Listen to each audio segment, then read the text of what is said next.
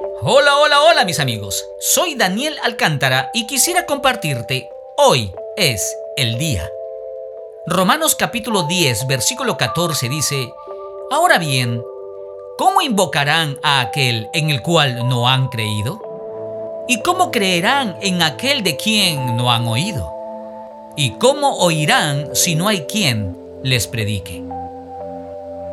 Eran casi las 2 de la mañana y el viaje se hacía pesado. Me estaba costando dormir y pensaba en lo ajetreado que sería el día siguiente. Entonces, decidí acostarme en dos asientos libres que estaban al frente.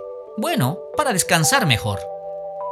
Estaba quedándome dormido cuando una mujer mayor se acercó pidiéndome que por favor le ceda los asientos a ella y a su menor hija, ya que estaban ubicadas al fondo y se sentían muy adoloridas. Sin pensarlo dos veces, accedí comprendiendo su necesidad, así que volví a mi asiento y me quedé dormido. Minutos después, me levantó un fuerte golpe, junto a gritos desesperados. Intenté agarrarme de algún lugar para no salir disparado, pues el bus estaba aún en movimiento y no sabía bien lo que sucedía.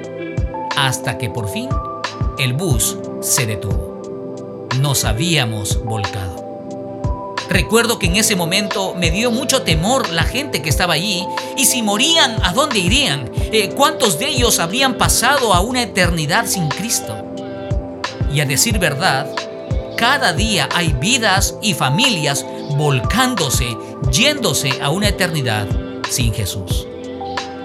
Hoy le agradezco al Señor por la oportunidad de seguir con vida pues de no haber cambiado de asiento con aquella mujer, de seguro por la postura y la fuerza del choque, habría sido un golpe fatal para mí. Esos segundos de desesperación que parecieron una eternidad me dejaron una enseñanza muy clara. La vida se esfuma en cualquier momento. La muerte no toca la puerta ni pide permiso.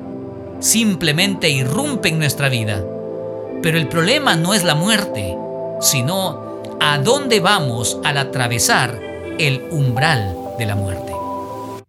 Quizás sería bueno tomar un tiempo para pensar en aquellos que no conocen aún a Jesús y cuyas vidas estarían destinadas a una condenación eterna. Entonces, nos urge presentarles al Jesús Salvador, el único boleto al cielo en quien la promesa de la vida eterna tiene el total cumplimiento. Bueno, gracias por escucharme.